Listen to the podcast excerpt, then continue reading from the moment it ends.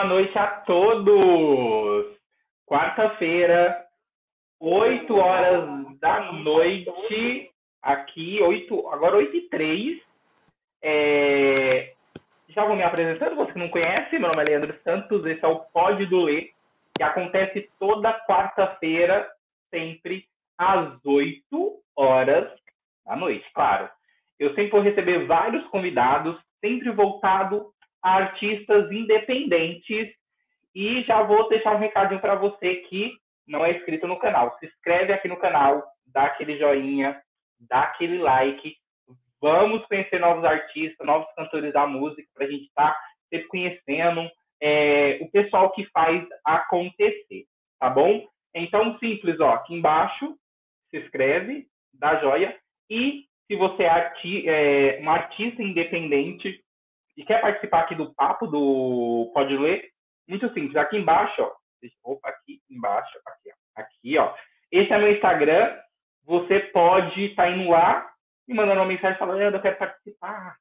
Eu quero estar é, tá sendo entrevistado por você e a gente vai bater um papo bem bacana, tá? Se você é fã do, do Derek, que é o nosso entrevistado de hoje. Eu já estou vendo o pessoal falando aqui boa noite, a Zaf, Renata, a Samara. Se você quiser mandar mensagem para o Derek, muito simples. Só usar o chat. Eu não faço as, as, as perguntas num decorrer da live, porque às vezes a gente está num papo. Se por acaso a sua pergunta tiver, é, tiver ali uma, uma conexão com o nosso papo, eu faço a pergunta. Caso contrário, toda, é, toda pergunta que vocês mandarem aqui no chat vai ser respondido no finalzinho da live, tá bom? E hoje o nosso entrevistado, ele é cantor, ele é compositor e ele é modelo. Eu acho que ele saiu aqui. Calma que ele vai voltar. ele vai acessar novamente o convite. É... Voltou. Ele é o com vocês, Derek Nesk. Boa noite, Derek. Boa noite, Leandro. Boa noite, pessoal. Tudo bem? Tudo ótimo. E você, como você tá? Tô bem, graças a Deus. É um prazer estar aqui hoje falando com vocês. Muito feliz, obrigado pelo convite. Imagina, eu que agradeço, eu que agradeço aí o convite, é, ter aceito o convite para estar tá tirando aí um, uma, uma horinha para a gente estar tá conversando. É um prazer. É, só uma curiosidade, Nesk é o quê? É, é, alemão? É alemão. Ou não? É alemão? É alemão, né? Derek? É bacana. Vamos lá, Derek, você é cantor, compositor, modelo e, meu, você tem 21 anos, é isso? 22. 22? Isso. Cara, é, você é de 99, né? Isso, o finalzinho da última geração, né? Nossa! É, é, é, a gente brinca, né? A gente fala, a gente tá, quando a gente tá virando velho, quando o pessoal de 99 tá fica, ficando velho, a gente fala, nossa, 99 para 2, é, porque querendo ou não, não parece ser, ao mesmo tempo que é distante, não é tão distante. Exatamente, essa fase de transição ali entre os anos 90 e os é, anos 2000. É, é isso mesmo, né? Você já, no caso, quando você nasceu, a internet estava começando.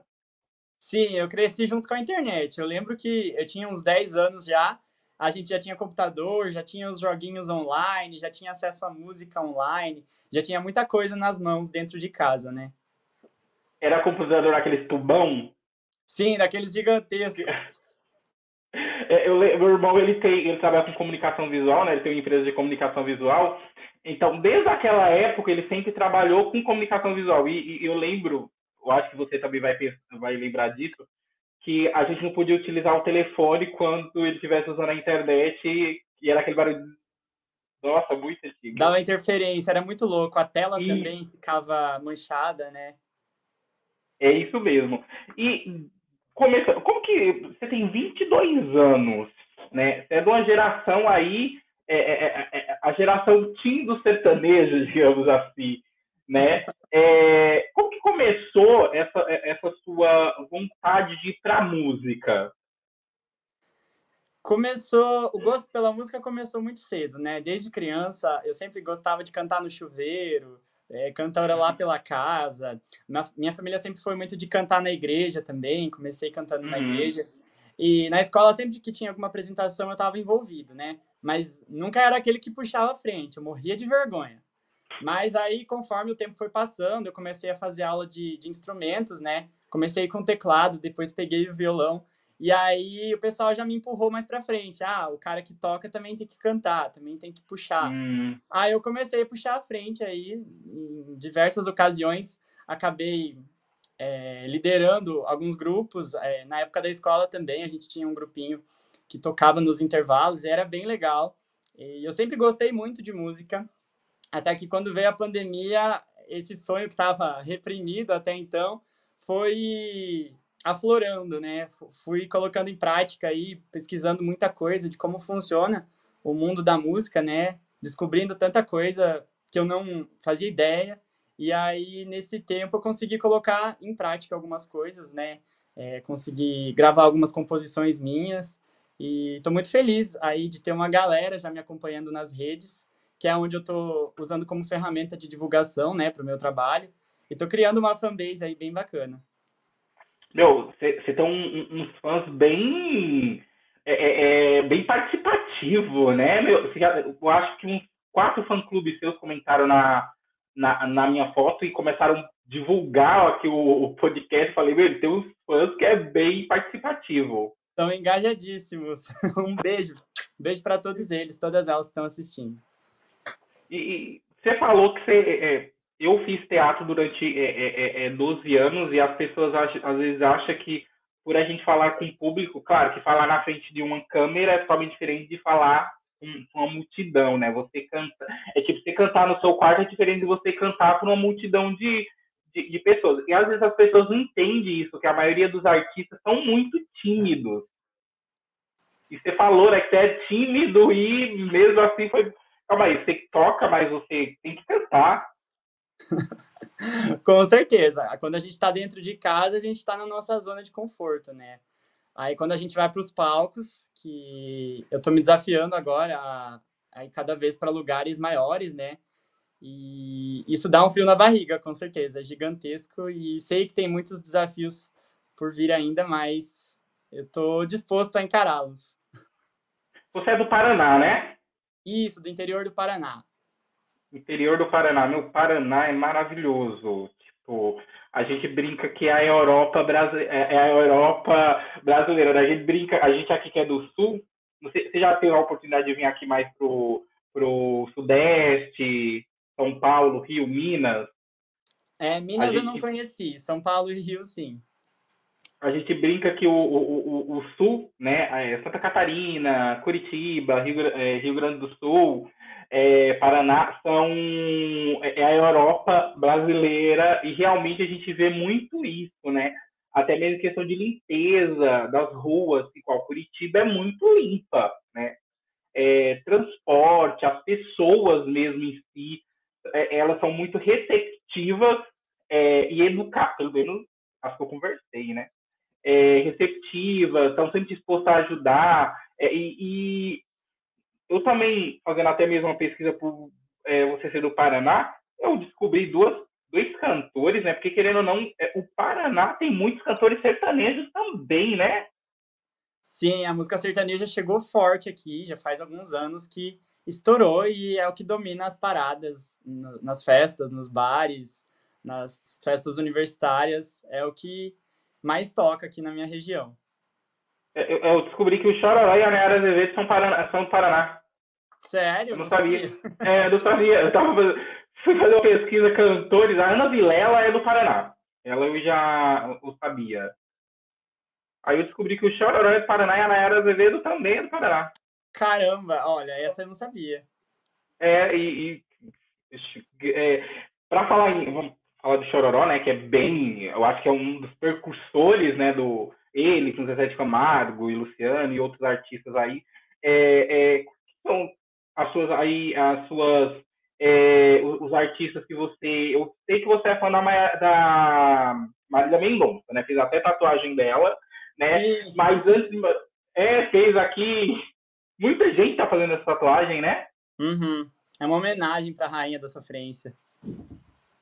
Como que, que é, é, quais são os seus ídolos no meio, é, é, não só meio sertanejo, eu acho que o músico ele ouve de tudo, não somente sertanejo, né?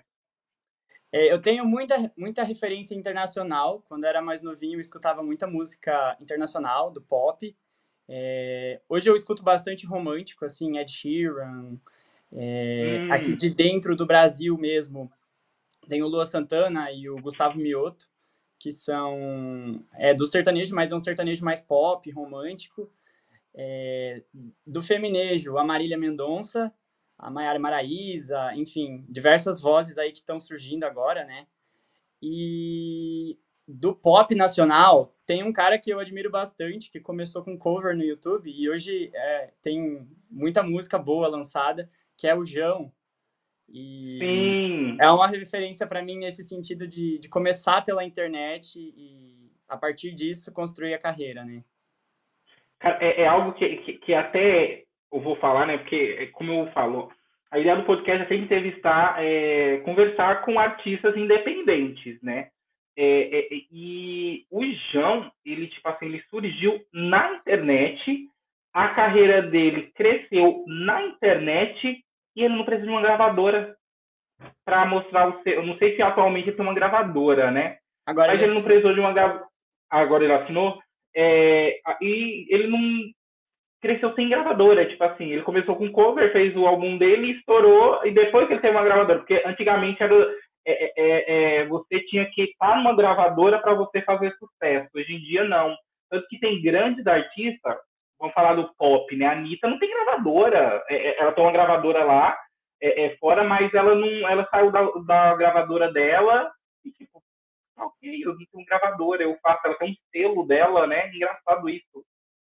A internet possibilitou, né? Democratizou o acesso à uhum. música e também as oportunidades para os artistas. Eu vejo que hoje, assim, os independentes têm muita chance de, de construir a carreira sozinhos, né? Sem gravadora.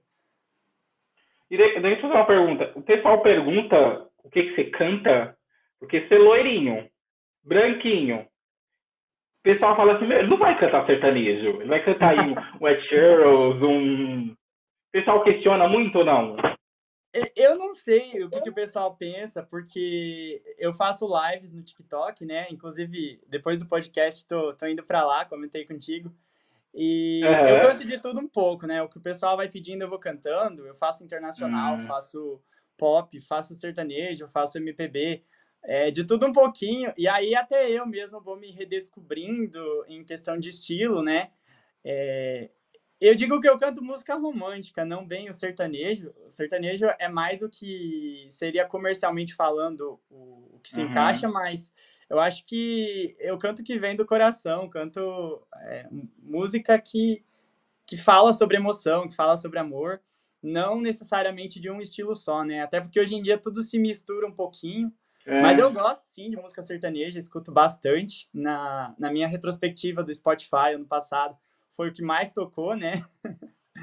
Mas vem muito, muita mistura, muita referência do pop também, de outros estilos.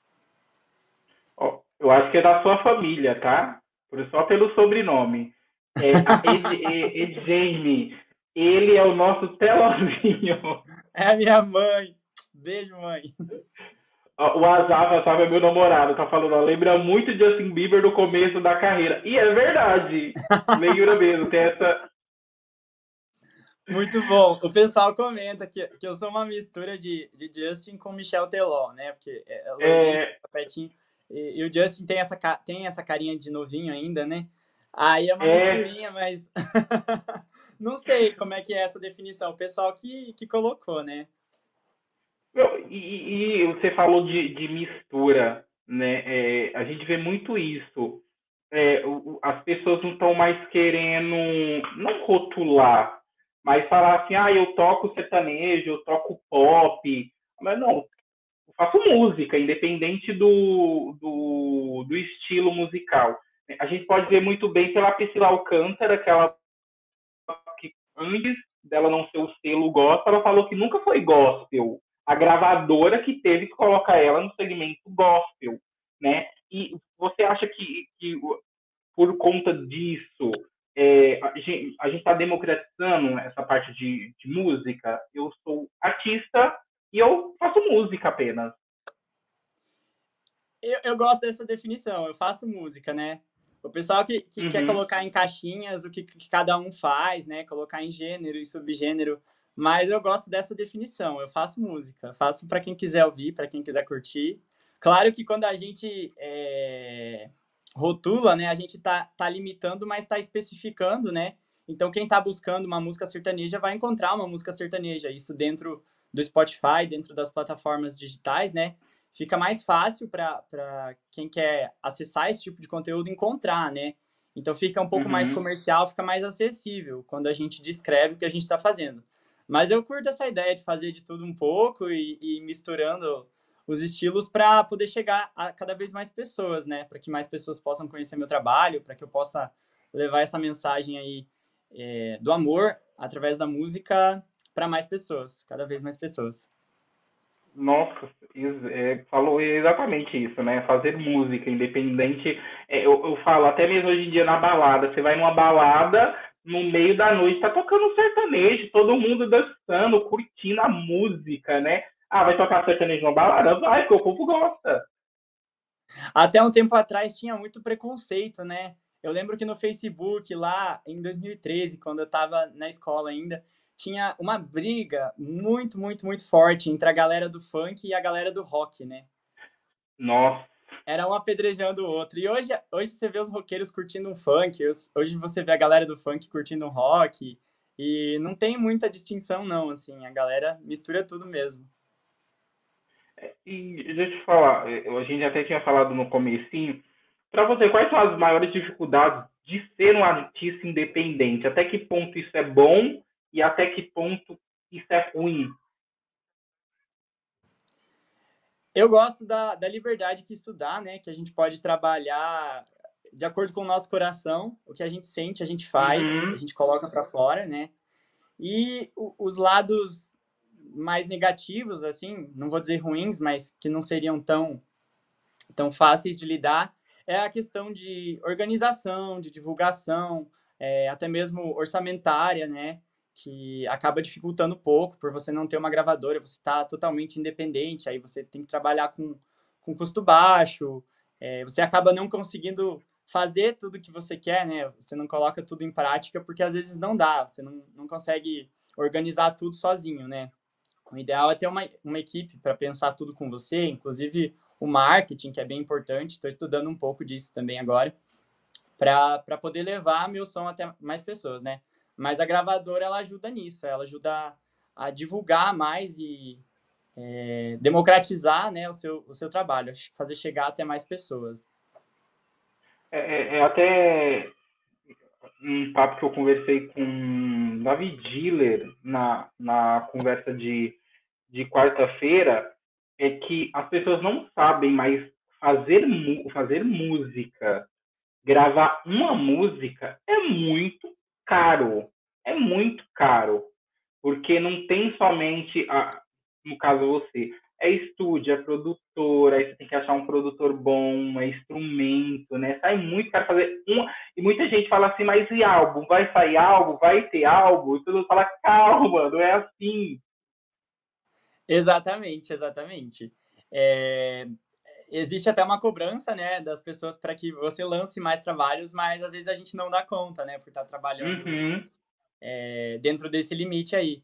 Mas é, é bem interessante poder é, se desafiar nesse sentido de produzir mais com menos, né? Eu consegui uma parceria boa com um produtor musical é, da minha cidade, aliás, da cidade onde eu estava morando até recentemente, né? Me mudei há algumas semanas. Mas é, ele mora aqui bem perto, então a gente consegue trabalhar tanto de forma remota quanto presencial. Quando eu preciso, eu vou até uhum. o home studio dele para gravar. E eu estou gravando minhas músicas lá e a gente já está planejando aí 2022, os próximos lançamentos. E planejo sim lançar mais músicas nesse ano. É, é falando nisso, né, dessa parte artista, ser um artista independente, é, é, na pandemia, você teve esse um, tipo, um bloqueio artístico?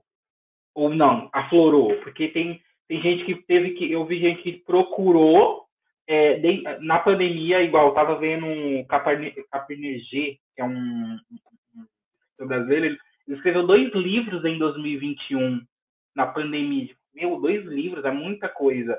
E que a artista falou que teve um bloqueio. Você teve algum bloqueio na pandemia ou não? Somente se abriu e por você estar tá mais tranquilo, você pôde produzir mais? Para mim foi o floreio, floresceu. Ao invés do bloqueio, o negócio aflorou é, de uma forma que nem eu imaginava que poderia acontecer, uhum. sabe? Foi tudo, tudo aconteceu ali, no momento mais difícil. Parece que foi minha válvula de escape, né, para para colocar os meus sentimentos e coisas que eu sentia ali, eu consegui me ocupar também dessa maneira e realizar muita coisa que eu sempre pensei, até coisas que eu nunca imaginei nesse período. É, durante a, a, a é, como, como que você passou a, a pandemia? Você, como tá passando? Porque querendo ou não, a gente ainda tá, né? Isso, a gente ainda tá vivendo, né? É, muita gente agora, novamente, retomando os cuidados que são importantes, porque muita gente está pegando de novo o Covid, essa variante. Inclusive, minha família está isolada. é, estamos aí em isolamento alguns dias, mas tá tudo bem, vai ficar tudo bem. É, a gente está se cuidando. E nesse período, assim, de, de isolamento, a gente começa a refletir sobre muita coisa, né? E durante esses últimos dois anos, eu tive muito tempo ocioso e eu não gosto de ficar parado. Eu sou uma pessoa meio uhum. interativa, assim. Eu gosto de estar tá fazendo alguma coisa, tá estudando algo novo, descobrindo coisas novas, colocando em prática. E aí eu comecei a pesquisar sobre composição, registro de música, é, isso tudo que já era de meu interesse, mas que eu não tinha tempo para pesquisar. E aí eu comecei a pesquisar, pesquisar, pesquisar, assistir lives, comprei uma mentoria, um curso e por aí foi. E aí descobri o TikTok como ferramenta de, de trabalho, né? Mas também de, de divulgação das músicas. E aí lá eu, eu publico os meus vídeos fazendo cover, né? E, e também composições. E, e aí lá eu fui criando uma audiência, né? O pessoal começou a curtir meu, meu trabalho, meu som, começou a me acompanhar. Aí nas lives a galera sempre tá junto comigo, então eu passo meu tempo lá, me divirto pra caramba. É, o pessoal vai pedindo música, a gente vai conversando, e é bem legal, assim, nesse período, então, eu acabei é, me conectando ainda mais com a música e, através da música, com as pessoas. Falando um pouquinho de TikTok, você tem, para quem não sabe, o Derek tem mais, você tem mais de 100 mil é, seguidores lá no TikTok, né? Isso. Esse crescimento todo foi na pandemia? Foi, eu criei o TikTok na que pandemia. Bacana. Foi que legal. Ainda em 2020, né, quando estourou a pandemia, o TikTok virou febre, mas até então eu só consumia o conteúdo, não, não publicava nada. Aí foi mais para o final de 2020 que eu comecei a publicar alguns vídeos, mas sem muita consistência, assim. Publicava um vídeo uma semana, uhum. outra semana não postava nada, depois postava uns dois, três. E aí em 2021, com a, a mentoria que eu comecei a fazer, eu comecei a, a criar um planejamento, né? Um cronograma de postagens, aí tinha postagens mais consistentes é, de até dois vídeos por dia, depois foi para um vídeo, mas eu estava sempre por ali. E aí foi crescendo, né, organicamente. É, no TikTok, meus vídeos foram chegando para as pessoas através da, da For You, né, que é como se fosse o explorar do Instagram. Então a plataforma começou a indicar meu vídeo pra, meus vídeos para mais pessoas. E aí a galera foi curtindo e foi me, me seguindo, né, foi acompanhando. E, e me, me falou, é, é, ainda falando do TikTok, você faz umas lives na qual você canta com outros artistas, né? Isso, também temos algumas parcerias lá dentro. Que legal. E, querendo ou não, né, é como você falou, tem gente que tem bloqueio e você não, você poderia estar tranquilo, mas não, você é, é, levou, querendo ou não, porque o TikTok hoje em dia é muito dancinha, né? O pessoal fica mais famoso com a, com a famosa dancinha. E você, muito pelo contrário, você reverteu, falou, não, eu, querendo não, você viu uma oportunidade dentro do TikTok para levar sua música, né? Por mais que o Instagram esteja a plataforma aí mais usada, mas você utilizou dentro do TikTok é, uma forma de você divulgar sua música e chegar em muito mais pessoas que não conhecem seu trabalho. É isso aí, porque de dancinha eu não mando nada, né? Sou péssimo dançarino. Inclusive, tô, comecei a fazer semana passada aula de dança.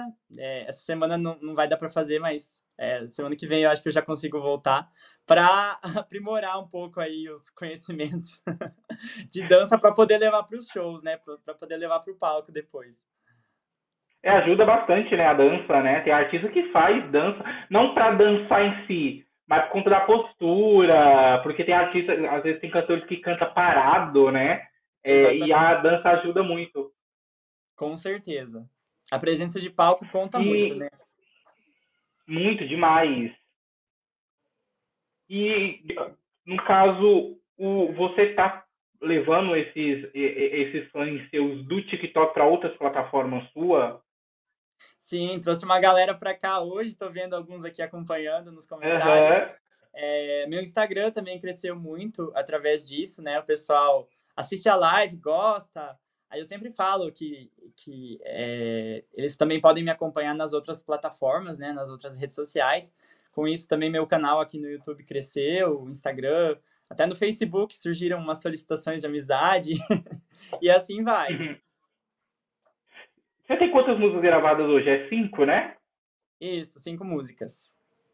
Cinco músicas. Todas composição sua? Sim, todas são composições minhas.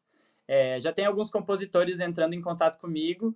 Eu estou conversando com alguns porque não pretendo gravar qualquer música, né? É, a princípio seriam autorais, mas dependendo da música a gente até grava, né? Eu comentei com alguns.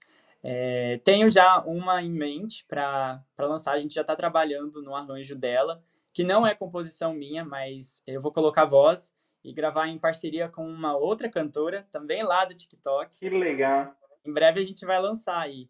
Mas essas cinco que eu lancei são composições minhas. Que bacana. Eu ouvi que você é membro da União Brasileira dos Compositores, né? A UBC. Uhum. Como que, no caso, eu também descobri. Você dá aula, é isso? Dava. Dava. Ah, não dá mais. Isso. Eu, eu dei aula de inglês por dois anos e meio. Trabalhei com isso na, numa escola na cidade onde eu estava morando. E foi um período bem, bem bacana, porque atualmente eu curso letras, né? Ainda tô uhum. terminando o curso. Estou no último semestre, então logo, logo eu termino e é letras português e inglês, então eu já pude aliar, aliar um pouco dos conhecimentos da faculdade à prática, né, lá no trabalho. É, mi, mi, meus alunos, minhas alunas eram fãs, assim, do meu trabalho, acompanhavam bastante, já sabiam cantar as músicas, e uhum. foi, foi bem, bem difícil se despedir, assim, depois de tanto tempo, mas foi um, um passo que eu precisei dar para poder focar mais na carreira, né. É, querendo ou não, a sua faculdade vai te ajudar muito, né? Porque, querendo ou não, tem tudo a ver com. A Sandy é formada em, em, em letras também, né? Para quem não sabe. Sim. E, Ajudou e, querendo não ajuda. Posição. E, e como que foi? É, você pretende escrever para outros artistas? Tenho, tem algumas letras aí que eu guardei, né? Gravei a guia, mas não pretendo gravar, que eu acho que não combina com o momento que eu estou vivendo. Mas uhum. se tiver algum artista procurando aí músicas, né, letras e melodias para algum projeto, tenho disponíveis algumas e seria bem bacana aí fazer uma parceria. Você está com quanto, com, digamos assim, na carreira musical, tá quanto tempo? Olha, foi em 2019 que eu lancei o primeiro single. Uhum. Então, estamos indo para o terceiro ano agora. Cara, é um, algo que eu tô percebendo muito isso, é que a maioria dos artistas, com, quando começaram o início na sua carreira, indo à pandemia. Sim, foi mais ou menos isso.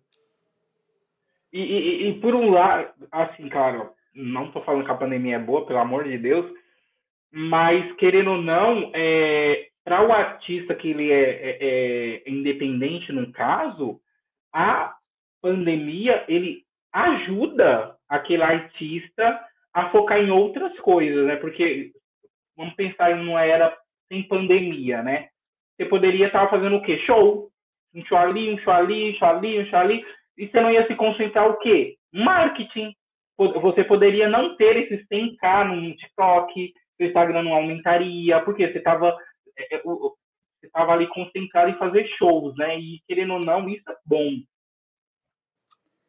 Com certeza, nesse, nesse sentido, é, fez com que muitos repensassem né, as estratégias de carreira e pensassem também nesse marketing digital, que hoje em dia é indispensável, né? Porque muita gente estava focada só no barzinho, só no, no show, no cover, uhum. e esquecia de trabalhar as redes sociais, né? É uma coisa que eu trabalho bastante. Na verdade, comecei trabalhando pelas redes sociais. É, eu não estava fazendo barzinho antes da pandemia, eu estava só trabalhando em rede social, em casa mesmo, com o meu canal, os vídeos no YouTube, na internet, porque eu já tinha uma demanda muito grande por conta da faculdade e do trabalho, né? Então, eu não estava conseguindo já focar nessa, nessa questão presencial de, de shows e apresentações. Fazia uma coisa ali ou outra, mas era muito raro, bem esporádico, né?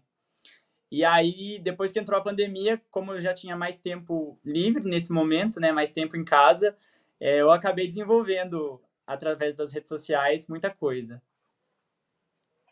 Mas uma, uma, uma coisa que eu achei que super bacana, eu trabalho com marketing, né? Então, é, eu acho é, é, muito interessante quando o artista ele pensa fora e você fez uma, uma ação de marketing que eu achei fantástica no seu último clipe, né, Café da Esquina, que você mandou uma caneca é, para algumas pessoas, né? E, meu, eu falo que o press kit é vida, principalmente para artistas. A gente via mais isso, o press kit em marcas, né? marcas que recebiam, faziam muito isso. Marca de batom, é, blusas, essas coisas. E, e querer ou não, para o artista, isso é muito bacana também, né? Como que você teve essa ideia? Eu vi outros influenciadores e artistas fazendo, e aí eu me inspirei, né? Copiei, peguei uhum. a ideia, aí montei. É, como eu tenho uma lojinha online, onde eu vendo produtos personalizados, né? Xícaras, camisetas, eco bag, boné. Eu peguei alguns produtos da loja, é, algumas canecas que tem a ver com o tema da música, né? Café da Esquina. E coloquei ali a caneca junto de algumas artes e mandei para algumas pessoas, artistas, influenciadores que já têm um público maior, para que a gente pudesse fechar essa parceria. Também mandei para as rádios locais, as rádios da minha cidade, para os jornais, mandei para eles para ter essa divulgação, para ter esse apoio também, né? É uma troca. Nossa, eu, eu vi que você, é, para quem depois vai no Instagram no Derek, e lá no, na bio dele tem, tem também como pedir as músicas nas rádios, né? E você colocou todas as rádios que as pessoas podem pedir sua música. Coloquei algumas rádios da, da região e algumas rádios de fora também. Eu fiz uma ação é, com o meu grupo de fãs como são pessoas de diversas regiões do Brasil que participam, né? Através das lives no TikTok, eu consegui reunir gente de todos os estados praticamente. Eles foram mandando o número das rádios da cidade deles, e aí eu fiz uma lista, assim, fiz uma listagem. E através da lista, com um clique, eles podem pedir a, a música, a minha música nas rádios. Que legal, tem até a Rádio Disney, né, aqui em São Paulo. Sim, tem, tem alguns fãs de São Paulo, eles mandaram o número. E aí, sempre que a gente faz alguma ação, é, já fiz algumas, entre eles também, alguns sorteios de, de kits para que eles pudessem participar. Então, eles ajudavam pedindo a música nas rádios e eu sorteava alguns brindes para eles. Ai, que bacana. Você tem que engajar bastante, né? Porque eu falo, mano, tem fã. Assim como tem haters, tem fãs. Isso, a gente tem que valorizar, né? Nossa, demais. Apesar que, que eu estava é, assistindo um, um, podcast do Joel J e ele falou uma coisa que eu pensei, eu falei assim, claro que alguns comentários que acaba com a gente, né? Tem comentário. Se a gente for ler os comentários ruins, principalmente aqui no YouTube. Meu Deus do céu. Com certeza. Eu já tinha me jogado do meu prédio aqui. E ele falou que o hater ele, na verdade, tem inveja da pessoa que está fazendo o que ele gostaria de fazer, né? Por isso que ele não gosta. Com certeza. Um hater é um fã incubado. E, total, total. Eu brinco, era hater da Madonna, hoje eu sou ela. é porque se a pessoa é, ela perde o tempo dela, né, acompanhando o seu trabalho para dizer coisas ruins sobre ele, mas ela não, não para de, de, te acompanhar ali, é porque ela gosta, né? Isso tá é isso alguma coisa nela. O seu último trabalho é Café de Esquina, né? Que isso, a gente falou.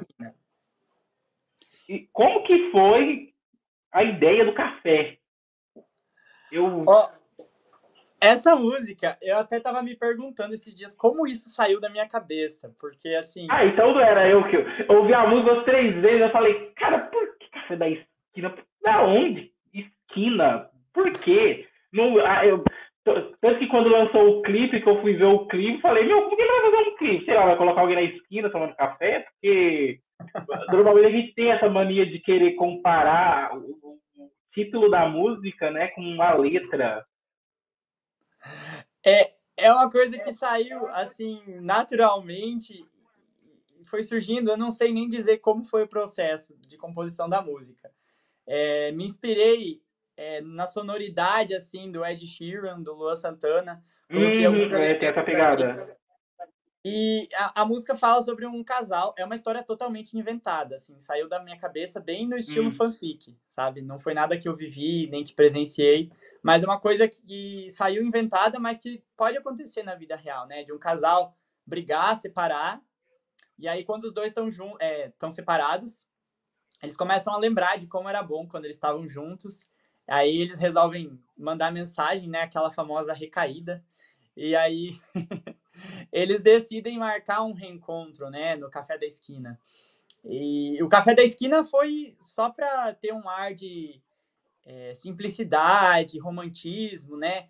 Eu sou uma pessoa mu muito fascinada por café, amo café, o aroma do café me traz sentimentos muito bons. Tamo junto. E aí eu pensei assim, ah, por que não esse, esse casal se reencontrar num café, né?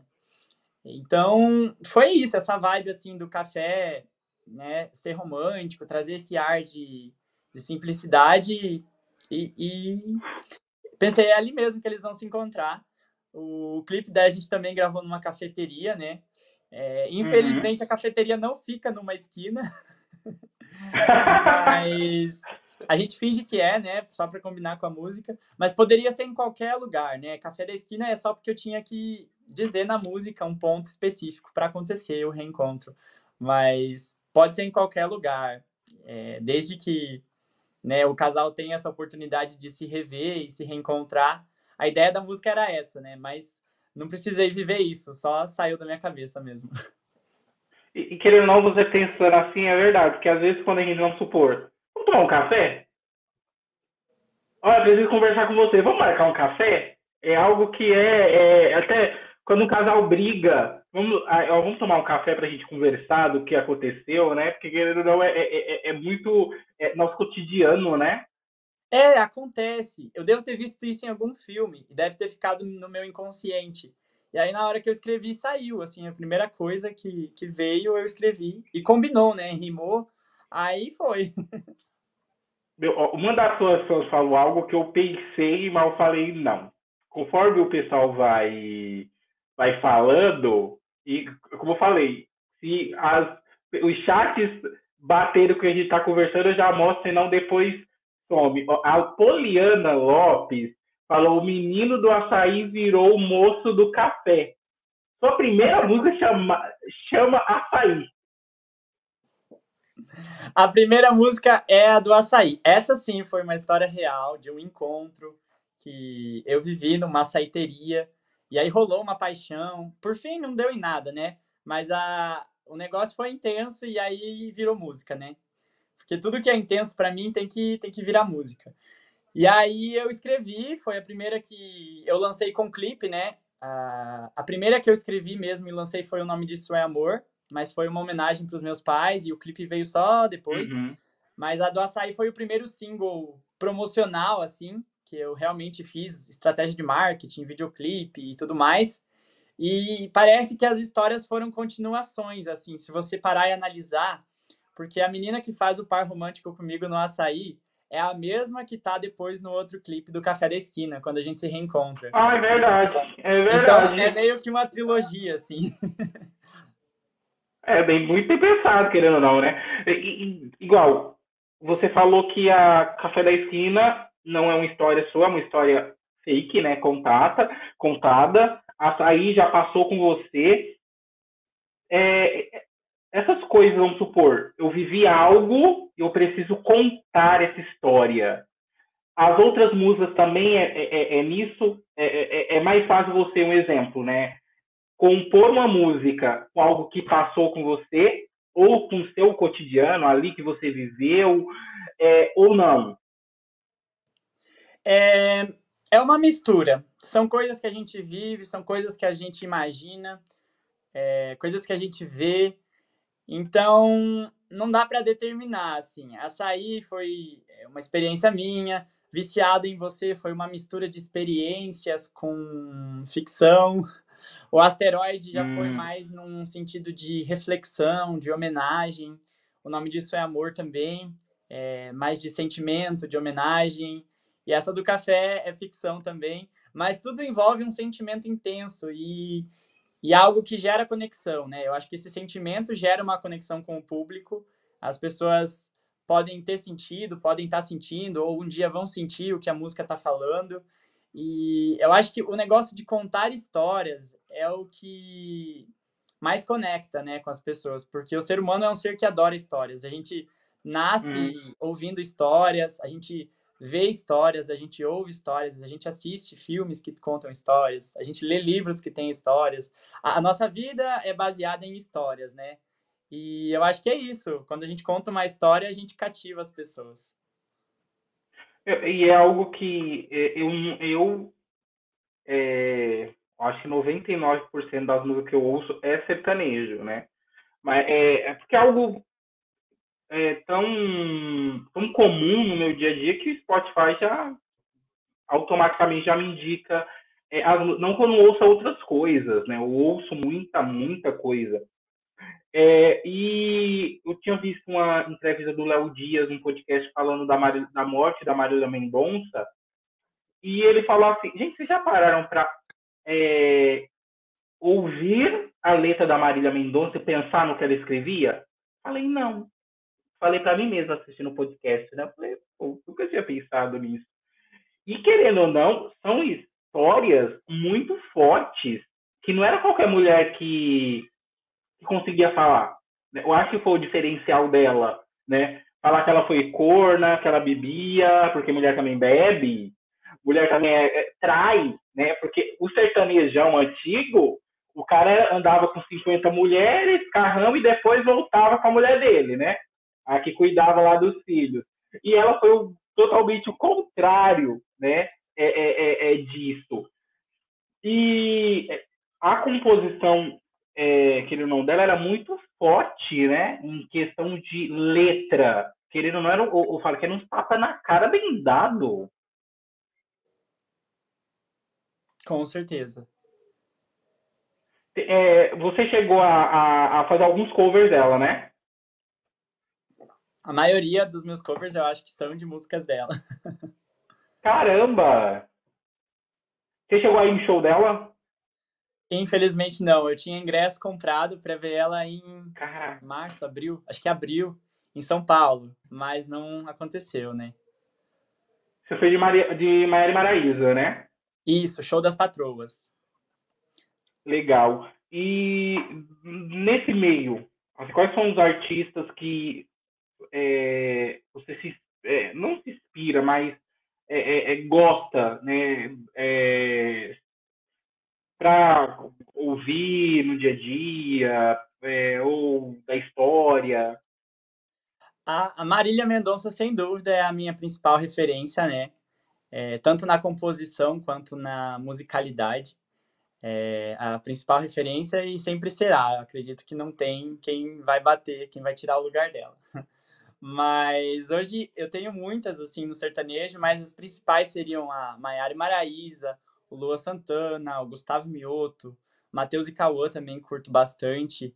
É, uma galera mais jovem, né? Não é tanto sertanejo antigo. Até quando me pedem umas modas antigas, eu tenho que ficar meio que pesquisando para saber qual é a música, porque eu não lembro todas, né? Meu pai tem muita influência do sertanejo, né? Ele veio do campo e ele escutou muita música raiz. Então, através dele eu pude conhecer algumas, mas não é o meu forte, né? O meu forte é mais o sertanejo mais popular, mais universitário é, dessa geração agora, né? É, é, tem muito disso, é igual um exemplo, né? Meu irmão, ele, meu irmão mais velho, ele é músico e eu sempre acordei com meu irmão tocando violão. Meu irmão toca violão, teclado e guitarra, né? É, e eu não aprendi nunca nada, tá? Meus, meus amigos morriam com isso. Eu tenho interesse em tocar violão, porque antigamente, né? Tipo, ah, uau, ele toca violão. Nunca me interessei em tocar violão na vida, nem sei tocar violão. E eu acordava com ele tocando sertanejo, né? Aquele sertanejo raiz, né? Chitãozinho e Chororó, é, é, quem mais? Zé de Camargo Luciano, Leonardo, João Paulo e Daniel. Apesar do meu irmão ser muito roqueiro. Olha que louco. Meu irmão tinha uma banda de rock, né? Guns N' Roses, Nirvana, esse tipo de, de, de coisa, né? E até até uma pergunta aqui que eu achei bem interessante, já que a gente está falando nessa, né, né, nessa parte de, de música, né, de inspiração. O Davi Diller, Davi, um beijo. Davi foi meu entrevistado na semana passada, tem uma história de vida fantástica. É um músico aqui do interior também. Ele fala assim: gostaria de saber se ele segue a tendência do mercado fonográfico ou ele faz música que ele gosta de cantar, gosta de fazer o que todo mundo está ouvindo. Eu acho que um pouquinho de cada, Davi, uma misturinha ali. E eu gosto mais de seguir a minha intuição, meu coração. Não gosto de muito de ir na onda assim do que está em alta, não. Claro que a gente tem que se alinhar um pouco às tendências, mas sem perder a nossa essência, né? Eu vi que ele perguntou uhum. se eu uhum. faria piseiro, né? Piseiro é, é aqui, que toca aqui em casa, minha irmã escuta pra caramba. Eu acabo escutando bastante por causa dela, também em festas, né? Mas não é meu estilo preferido, não. Então, se eu for cantar num show, vai ser uma música, no máximo duas, e acabou. é até engraçado a história de piseiro, porque tem. os Barões da Pisadinha. Eu nunca tinha visto eles da vida. Juro por. Eu achei que era tipo assim, uma banda com é, três tecladistas, guitarrista, baixista. Meu, a primeira vez que eu vi eles no programa, só dois, eu falei, ué, calma aí. Cadê o restante? Porque um toca e o outro canta, só e é estourado. Mas eu tava conversando com os artistas daqui da minha região que hoje em dia a tendência é, é diminuir. O que antes eram bandas hum. gigantescas, né? Cada um tocando um instrumento, né? Três teclados num palco hoje em dia virou uma dupla, ou às vezes até um. Porque daí eles botam o VS ou colocam o som todo ali no teclado, né? Porque o teclado hoje reproduz diversos instrumentos. E aí deixa tudo mais enxuto, né? Para se alinhar à tendência do mercado, que é ficar mais econômico, mais versátil também. E tem os lados bons e lados ruins, né, disso tudo. Mas a tendência é essa, é diminuir cada vez mais. É até engraçado porque eu tava vendo um show da Luísa Sonza e, mano, a banda dela era um DJ. Ela fez um show lotado. Lotado. Ela, o DJ atrás, tocando, e quatro dançarinas e ela. Exatamente. A, a tendência do mercado é essa. Principalmente pro popular, né? O sertanejo ainda usa muita banda em artistas uhum. grandes, mas os pequenos já usam mais o, o, VS, né? Que são os instrumentos virtuais que você solta lá no computador. É, e a tendência é diminuir, né, para cortar gastos, né, custos, não vamos dizer gastos, né, porque ter uma banda é um investimento, mas é um investimento que exige um orçamento maior, né, e para quem está começando é muito difícil manter tanto instrumentista em cima do palco, então a gente vai diminuindo. É até uma coisa engraçada, porque a gente falou exatamente disso com, com, com David Diller, que ele falou que ele contratou uma segunda uma banda, né? Não tem banda, então ele teve que contratar uma banda para fazer o show. E os caras, assim, faltando um dia, dois dias para o show, marcaram, assim, tá, tá, não vamos. Oxe. É, é, é porque você falou é, é, é dessa é, a, a, tendência a diminuir. Você falou que tem um lado bom e o lado ruim.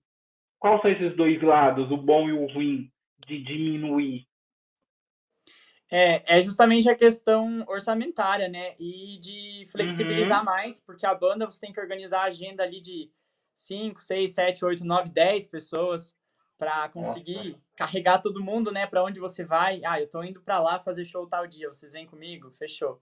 É, é tudo mais complicado, né? Você tá mexendo com mais pessoas, com mais agendas, mais compromissos. É, os custos aumentam também de transporte. E aí exige uma estrutura muito maior, né? Claro que o show é muito mais gostoso você ouvir uma banda tocando ao vivo, né? É um espetáculo. E eu admiro muito, eu gosto muito de ver shows assim ao vivo com banda. Meu pai sempre gostou muito de ver, ele assiste bastante pela TV, né? Os DVDs dos artistas, e ele sempre fica é, admirando a banda, os instrumentistas. E é uma coisa que eu acho que a gente tem que valorizar também, né? Não dá para simplesmente desprezar e solta o pendrive, solta o playback e, e bora cantar, né? uhum. né? A gente tem que valorizar também os, os músicos é, de instrumento, mas hoje em dia a tendência do mercado, pelo que eu venho conversando e venho analisando, acabou virando isso. Mas a voz e a segunda voz, ou um violãozinho, um tecladinho, o mínimo possível para cortar gasto e para deixar o negócio mais prático, né?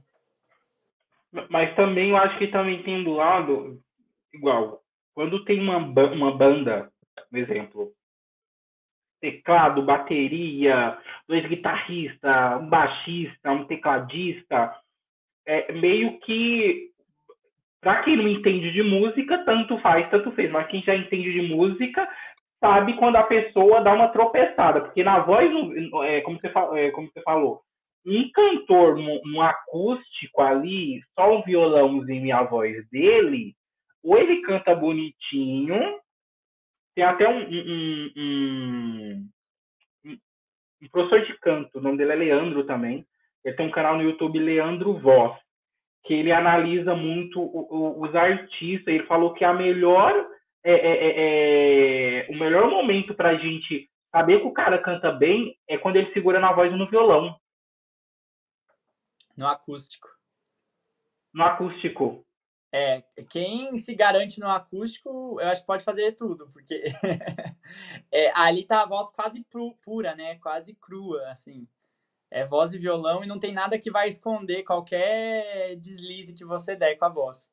Então tem esse lado também, né? Exige um pouco mais da gente quando a gente faz só o voz e violão. É, é querendo ou não, você, você mesmo tem que segurar a plateia. Uhum. Você tem que segurar a barra a sozinho. Banda, a banda não, a banda meio que consegue segurar a plateia junto. E, até que foi uma pergunta aqui da Larissa, eu acho que é Larissa Iara. Conta como virou modelo. Ah, aconteceu por acaso. Surgiu um convite de uma agência aqui da cidade e aí eu não tinha assim intenção nem nada, não tinha nem é, book, né? Não tinha ensaio nem nada. Mas ela ficou tão interessada no meu perfil que ela resolveu me agenciar assim sem custo, né? Claro que ela ganha comissão quando a gente fecha um job, mas foi algo que surgiu de interesse dela por indicação de algumas pessoas e deu certo. Já gravei dois comerciais. Esses dias fui gravar. Legal. E tá sendo bem bacana, assim, poder utilizar da minha imagem para também conseguir outras formas de trabalho, né? É cansativo gravar um comercial, né? Meu Deus do céu. pois é. Não tenho mais pique para isso. Mas foram bem legais os processos assim de gravação. É, eu gravei dois, então assim, tô começando, né? E é bem bacana, é desafiador, cansa um pouco, uhum. mas é bem bacana você ver o resultado depois circulando, né, nas uhum. mídias, em outdoors, e a galera para e manda foto para você, olha só, eu te vi nessa propaganda. é bem, bem bacana. Mas por um lado que você falou, isso é muito bom para você, porque querendo ou não, é, o seu rosto ele vai ficando conhecido e isso ajuda as pessoas pesquisarem quem é aquela pessoa e conhecer os trabalhos. Eu sou hiper curioso para isso. Às vezes eu estou assistindo um filme que eu não conheço o ator, eu gosto do trabalho dele, meu, eu vou no Google e já eu descubro que o cara tem um Oscar, que o cara tem banda, que o cara. Isso é muito bacana, né? Porque querendo não, você não tá querendo ficar é, é, lixado. E hoje em dia, todos os artistas, gente, os artistas ganham tanto dinheiro com publicidade nessa pandemia que. Na verdade, a publicidade foi o jeito deles sobreviverem, né? Então é importante uhum. a gente ter uma segunda forma de, de renda, uma segunda fonte de renda para que em situações como essa a gente consiga continuar se mantendo, né? É, não, não, isso é, é 100% verdade, ó. O, o David Diller mandou uma, uma pergunta aqui bem bacana, que é, ó, vi que você gosta de músicas românticas, minha próxima música que vou lançar é um pop romântico, uma música para passar emoção, etc. Mas percebo que as pessoas gostam de batidinhas. É assim com você? Depende muito. Tem o público que gosta do romântico, tem o público que gosta mais do tuts tuts, da música mais agitada, né? Eu estava estudando um pouco é, marketing esses dias atrás e, e o, o cara falou muito disso, que a gente tem que focar num nicho, né? E se o nosso nicho é esse, a gente tem que agradar esse nicho. O resto pode não gostar, pode gostar, né? Vai de acordo com o perfil deles, mas assim, se a gente conseguir agradar o nosso público de maior interesse, né, é, a gente já está realizado, já está feito, né? É, é, é, um, é, até interessante isso que você falou, referente a nicho, que muita gente é aquele famoso atirar para todos os lados, né? E quando você não atira numa direção certinha, o, o público que tem lá seu, é, é, vou dar um exemplo. É, você sabe que a, Maí, sabe a Maísa Silva? Sim. Ela tem quase 40 milhões de seguidores no Instagram, certo? Você sabia que ela, é ela, ela é o menor engajamento do Brasil? Sério? O menor engajamento é da Maísa aqui no Brasil. É, é, é exatamente por conta, e, é, juntando isso que você falou. Porque como ela teve um público infantil, a Maísa cresceu. Então a Maísa começou a fazer várias coisas. E dentro do Instagram dela começou vários, vários públicos. É do famoso, e se eu gosto, e se eu não gosto, e se eu gosto, se eu não gosto.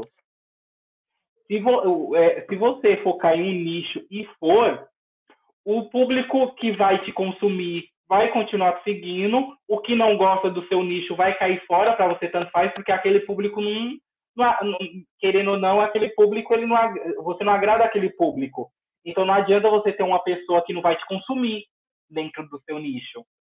O que adianta eu ter, vamos supor, um milhão de seguidores que apenas é, metade consome, a outra não. Aí eu lanço um produto, lanço uma música. Quem gosta do meu nicho vai me consumir. Aí quem não gosta não vai me consumir. É verdade. Por isso que a gente tem que buscar a, aquilo que a gente gosta de fazer, né? Aquilo que é a nossa verdade.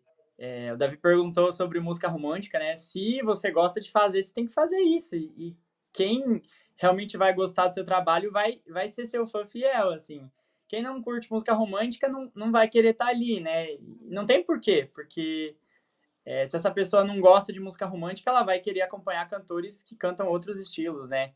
É, não adianta eu querer ir na onda e lançar um funk, um batidão, falando um monte de, de coisa obscena se isso não combina comigo e, e se não tem a ver com o que eu quero fazer. Só para atrair um público que depois não vai continuar me ouvindo, né? Me, me acompanhando vai te acompanhar por causa de uma música, de um trabalho, depois vai cair fora. Exatamente. Porque tipo, você fez uma música, você canta pop romântico, aí você vai fazer, sei lá, um funk, aí você atrai um público de funk. Só que seu estilo não é funk, já é o que é o pop romântico. Então aquele público que, de, que chegou só vai chegar por conta de um trabalho seu e depois vai cair fora. Exato. É, a Ana Vitória, por exemplo, é, é uma referência minha também, fora do sertanejo. É uma dupla de pop romântico, que começou fazendo pop romântico e até hoje faz pop romântico. E elas são conhecidas por isso, né? E quem gosta desse estilo acompanha elas desde o início até hoje. Quem não curte muito vai ouvir uma música ou outra, mas depois não vai lembrar mais, e, e, e é assim, né?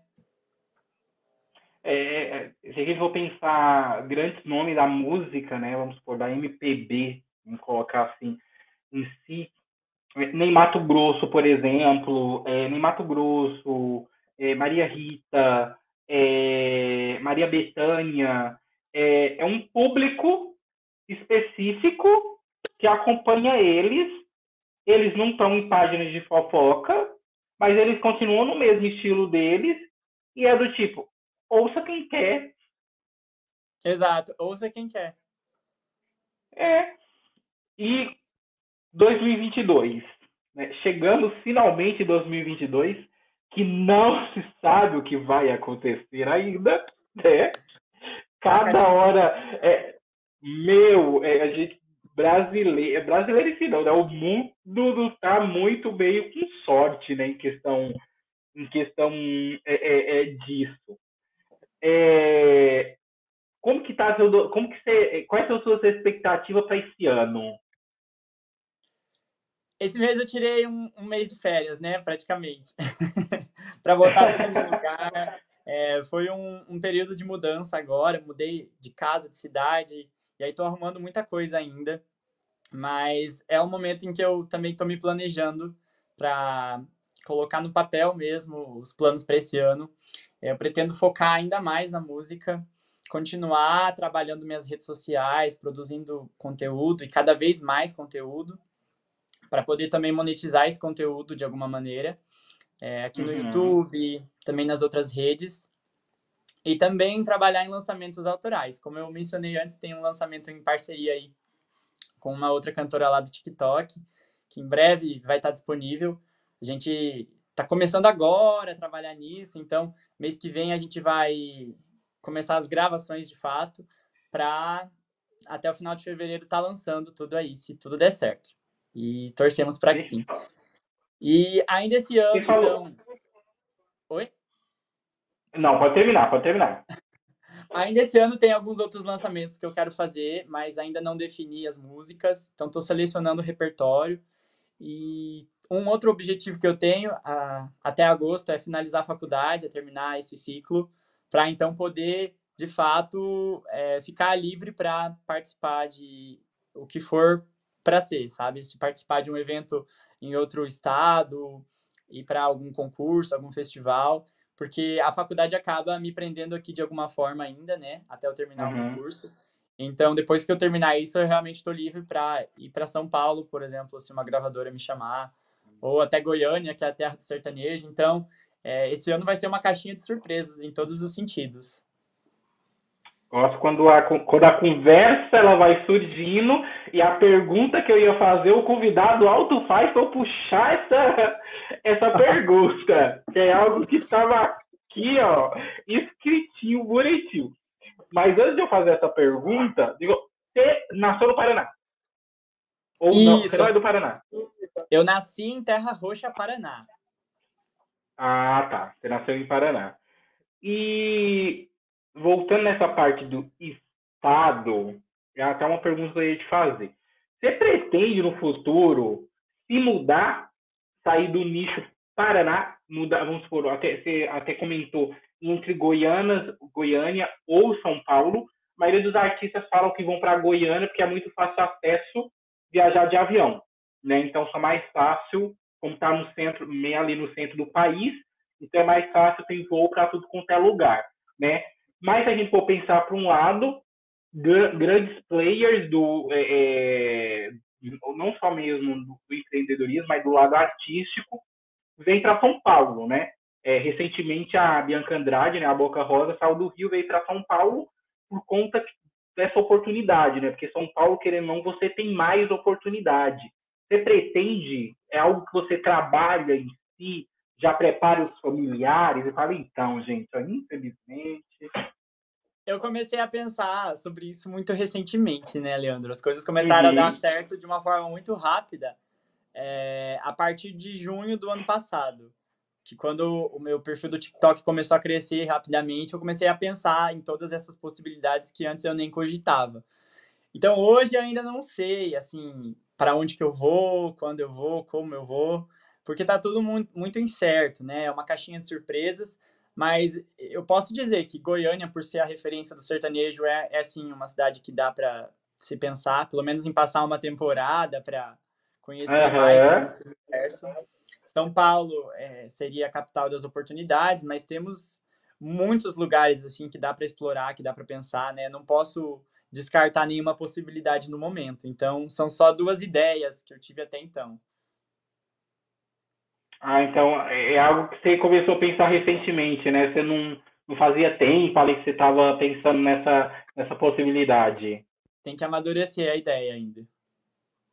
É, e aí é legal disso, né? Que é, é, até mesmo você falou, é, é, é para os planos de 2022, é, monetizar suas outras redes sociais, né? Uma coisa que eu falo muito, gente. Não adianta você ter só ter 100 mil seguidores no Instagram e não utilizar aqueles seguidores para nada.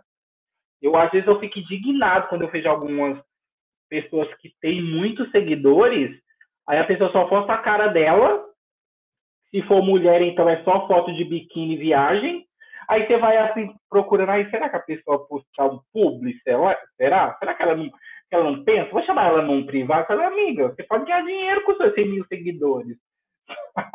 não é só para mostrar seu, seu, é, é, é, seu rostinho. Isso é muito bacana, porque é isso que você falou, monetizar suas outras é, é redes sociais, porque você já está no caminho onde você é músico, é, você é compositor, você faz trabalhos como modelo, isso começa a chamar a gente, né? Sim, eu acho que o que mais tem chamado a atenção mesmo é a música, né? Até então. É, como eu mencionei antes, muita gente do TikTok acaba me buscando, me, me procurando nas outras redes sociais. E eu procuro sempre agregar algo para essa audiência, né? Uma dica, é, uma música que possa causar algum sentimento bacana na pessoa. É, atualmente eu tenho a minha lojinha online, né, que tem os meus produtos personalizados, então a galera do fã clube já pode adquirir. Eu sempre libero alguns cupons de desconto também nas lives. Aí o pessoal que, que, que, gosta e que quer apoiar meu trabalho sempre pode me ajudar também dessa maneira, né? Eu, assim, a rede social que mais uso é o Instagram, né? É... Eu, eu, agora, uma, estou um, fazendo uma campanha agora para uma agência, né? Pela Kawaii, que é a mesma coisa que TikTok, não vejo diferença nenhuma, mas tudo bem. A diferença é que uma é chinesa e a outra é, é, é, é americana. É, é, o TikTok, ele tem uma pegada um pouco melhor do que o Instagram ou não, no seu ponto de vista? Ele distribui mais o conteúdo do que o Instagram, né? É, não, isso eu percebo, isso é verdade. É, é, é, nessa vibe aí que o TikTok acaba ganhando e distribuindo melhor o nosso conteúdo, porque a gente quer chegar até mais pessoas, né? A ideia é essa. Então, através dele, uhum. a gente uhum. pode conquistar um público cada vez maior. E ele também tem a possibilidade, a ferramenta da live com interação com o público e o pessoal também pode me mandar presentes por lá e através desses presentes eu consigo adquirir um, uma renda para investir na carreira, né? Que legal. O Instagram começou com selos há um tempo atrás, não sei se você chegou isso, a isso. utilizar esse recurso, mas eu não consegui, é, porque eu não tinha os 10 mil seguidores, ainda não, não consegui bater. É, então, é uma meta que eu estou trabalhando para conseguir alcançar. E em breve, espero que dê certo.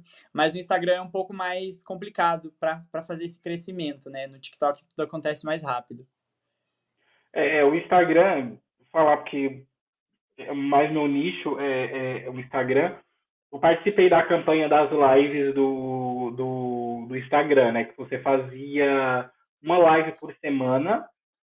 E para mim foi desafiador, porque é, é, você tem que ser muito disciplina. Eu já tenho que ter disciplina aqui por conta do podcast, toda quarta-feira. Então, exemplo, de quarta-feira eu não marco compromisso, mesmo sendo durante o dia.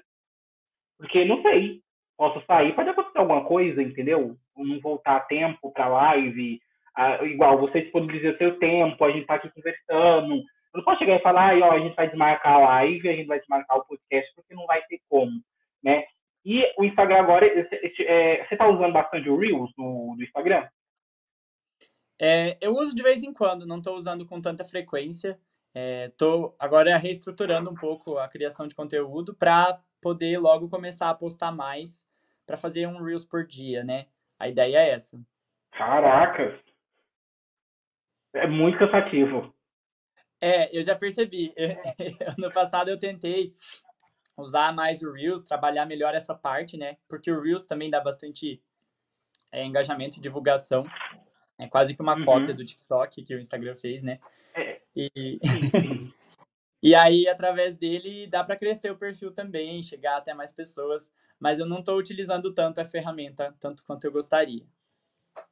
É, eu tenho uma, uma, um amigo que ele, ele faz performance como drag e de 4, 4, 4 2 mil seguidores, ele está com 15 mil seguidores no Instagram. Olha porque ele começou a fazer Reels. Reels, Reels, Reels, Reels, Reels, Reels, Reels. Porque, na verdade, para quem não sabe, o, o, o Reels, o Instagram queria comprar o TikTok. E assim como fez com o Facebook, né? O Facebook comprou, né, no caso, o, o TikTok e o Instagram queria comprar o TikTok, o TikTok não vendeu. Então o Instagram meio que boicotou, falar, ah, então eu vou criar a mesma plataforma dentro do Instagram. Pode, pode fazer esse teste. Todo mundo que está assistindo a gente pode fazer esse teste. Posta uma foto hoje e posta uma foto amanhã. Um, um Reels amanhã. Ele vai entregar mais seu Reels do que sua foto. Porque ele quer fazer com o Reels bombe, porque ainda não bombou. Tanto que o Instagram fez uma campanha agora que não teve a campanha das lives? Uhum. Que você tinha que fazer uma live? O Instagram fez a campanha com influenciadores para fazer o Reels. Porque eles querem fazer a meia competição. Só que não, eu acho, eu, ao meu ponto de vista, não vai funcionar, porque o TikTok é vídeo. Você tá ali, às vezes, eu igual, não uso, mas eu entro no TikTok para ver o povo. E você tem um cronograma? Igual você falou que hum, quer postar aí um Reels por dia. Você tem um cronograma de é, eu sei o que eu vou postar aqui no TikTok, esse daqui eu vou postar no Instagram amanhã isso, é, eu tenho que postar um shot, né? Que agora o YouTube tem até isso também, né? Tem, é, o YouTube também correu atrás. Cara, eu, eu, daqui a pouco é tudo igual, né? Você tem um cronogramazinho para fazer tudo isso, porque é, muita gente acha. É Gente, não é fácil. Não, Quem não é fácil. É, não. É muito cansativo, porque não é, é só gravar, você tem que ter a ideia. Você tem que ter a ideia, você tem que gravar, você tem que editar. Se ficar ruim, você tem que refazer. Então, você tem meio que um calendário para fazer tudo isso? Eu tinha um cronograma bem definido, Leandro, mas é, eu estou reestruturando tudo, assim, começando praticamente do zero de novo, né? Virou o ano, virou a página e agora eu estou é, começando a pensar novamente o que, que eu vou fazer, como eu vou fazer, mas a ideia é postar um por dia, mas aí eu vou pegar o mesmo que eu postei em uma rede social e vou compartilhar nas outras. É, tem gente que vai dizer que não é uma estratégia boa, tem gente que vai apoiar, né? A ideia é um pouco otimizar tempo com isso, mas sabendo que o público é diferente em cada rede social, é assim a gente pode fazer uhum. o trabalho chegar mais longe, né? A gente pode fazer o mesmo vídeo e alcançar pessoas diferentes. Porque querendo ou não, o, o público que, igual, você tem 100k no TikTok, e, esse, e, e se esse público fosse para todo lado, você já teria mais de 100 mil seguidores no Instagram. Mas como você falou, são um público diferente. O uhum. público que vai te consumir no TikTok não é o mesmo público que está consumindo no, no Instagram. Exato. E me fala uma coisa, eu pergunto isso para principalmente quem é cantor. Você toparia ir para o The Voice, para algo do tipo assim, ou não? Toparia. É um desafio Toparia? que me fizeram e eu tô me desafiando é, porque, assim, é um processo seletivo bem grande, né? Eles fazem uma triagem antes. E se eu por acaso for chamado, eu vou me inscrever para esse, esse ano, fazer a tentativa. E se por acaso for chamado, assim, só de subir lá no palco eu já sou vencedor, né? Porque para chegar lá não é fácil. Você teria meio que uma estratégia? Porque é, é, é claro que todo mundo entra para ganhar, né? Ah, eu vou chegar à final ou vou ganhar. Mas a gente percebe muito isso, que muitos artistas que vão lá meio que usam o, o, o The Voice para alavancar a sua carreira. E às vezes o cara que não ganhou faz mais sucesso do que quem ganhou. É meio louco isso. Você falou, é, mas Tem toda a razão. É, é uma janela, né? Uma vitrine. O The Voice acaba sendo uma vitrine. E só de você entrar lá uma primeira vez, se você conseguir cativar o público com a música que você cantou, você já é vencedor, né? Você consegue construir uma audiência aí com base em um episódio do programa.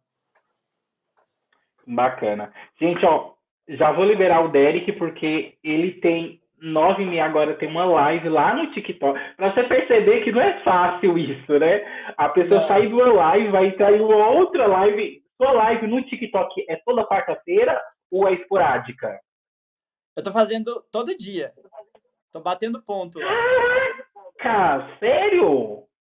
Sim. É... gente. É um cronograma de lives que eu tô também montando junto com a criação de conteúdo, né? É, quero ter dedicação exclusiva mesmo para poder dar o meu máximo lá dentro da plataforma e crescer ainda mais. Ano passado a gente chegou a 100 mil seguidores é, de uma forma rápida até, vou dizer, mas tem gente que chegou muito mais rápido e cresceu muito mais nesse período de um ano. E aí eu entendo que a dedicação que eu tive é diferente do que muitos outros tiveram, porque tinha uhum. outras demandas, né, trabalho, faculdade, e esse ano eu quero de me dedicar mais então, é isso para poder crescer mais e fazer meu som chegar mais longe ainda a, a, a, mais pessoas. E com essa dedicação exclusiva aí, eu acredito que vai, vai poder acontecer isso de uma forma bem, bem rápida, assim. Então, eu estou fazendo uma hora de live por dia. Tem dias que eu faço duas horas. Depende muito Caraca. da animação pessoal, assim. E aí, junto com isso, a criação de conteúdo também vai entrar como mais um, uma ferramenta para alavancar isso. Eu falo isso, né, porque tem que ter muita disposição, porque não é todo dia que você está bem para fazer uma live. Ah, estou cantando, vou entrar numa live, e o público às vezes não percebe, porque não está com a gente o tempo todo, né? Mas às vezes você não sabe. É, é, às vezes tem dia que você fala, meu, não tô afim. Aí você, como você tem um compromisso, você vai lá e faz, né? Eu, isso que eu acho fantástico, porque, querendo ou não, como é um compro, por mais que você, entre aspas, não ganhe dinheiro com isso, né, mas é um compromisso que você fez com as pessoas que gostam de você e vão disponibilizar, como você falou, duas horas para estar tá te vendo, para estar tá ouvindo você cantar. Exatamente, é um compromisso, é um compromisso diário. Bacana. Derek, então vou liberar você, agradecer já demais é, o bate-papo, obrigado por ter aceito o convite. É, eu tenho certeza que e, é, você vai fazer sucesso muito rápido, porque você canta bem, muito bem. É, você tem uma pegada totalmente diferente de, é, dos artistas que a gente vem vendo por aí, é, tá vendo por aí. Então eu sou esperto, falei, já vou entrevistar agora, porque quando ele estiver famoso, eu já entrevistei. Que possa acontecer logo, então, né? Sim.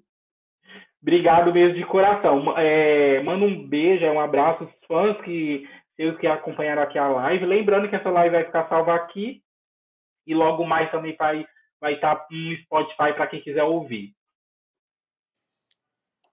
Muito obrigado, Leandro, pela oportunidade, Imagina. pelo convite. Foi um prazer. Essa conversa foi muito gostosa. Eu acho que é, é sempre legal a gente poder bater um papo, trocar experiência é, você que é do marketing conhece muita, muita coisa, então está muito ligado nisso. A gente pode continuar conversando no privado, em Sim. off. Acho que é muito legal trocar uma ideia. E quero agradecer mesmo a todo mundo que estava assistindo e convidá-los, quem ainda não conhece é, meu perfil, me acompanhem lá, se inscrevam no meu canal. Estou indo agora lá para o TikTok, então é uma, uma oportunidade para me acompanharem por lá também nas lives. E vai ser um prazer. Tem, inclusive, a, o Instagram e o canal do Derek está aqui embaixo na, na descrição. Você que está vendo, você vai aqui embaixo vai ver. E quem está ouvindo a gente pelo Spotify também vai estar tá na descrição do Spotify. Derek, muito obrigado. Boa noite. E eu vou sair daqui, eu vou acompanhar sua live lá no TikTok. Seja muito bem-vindo. Obrigado. Tchau, gente. Obrigado todo mundo por ter assistido aqui a live. E próxima quarta-feira a gente está de volta às 8 horas da noite, tá? Tchau, gente. Obrigado.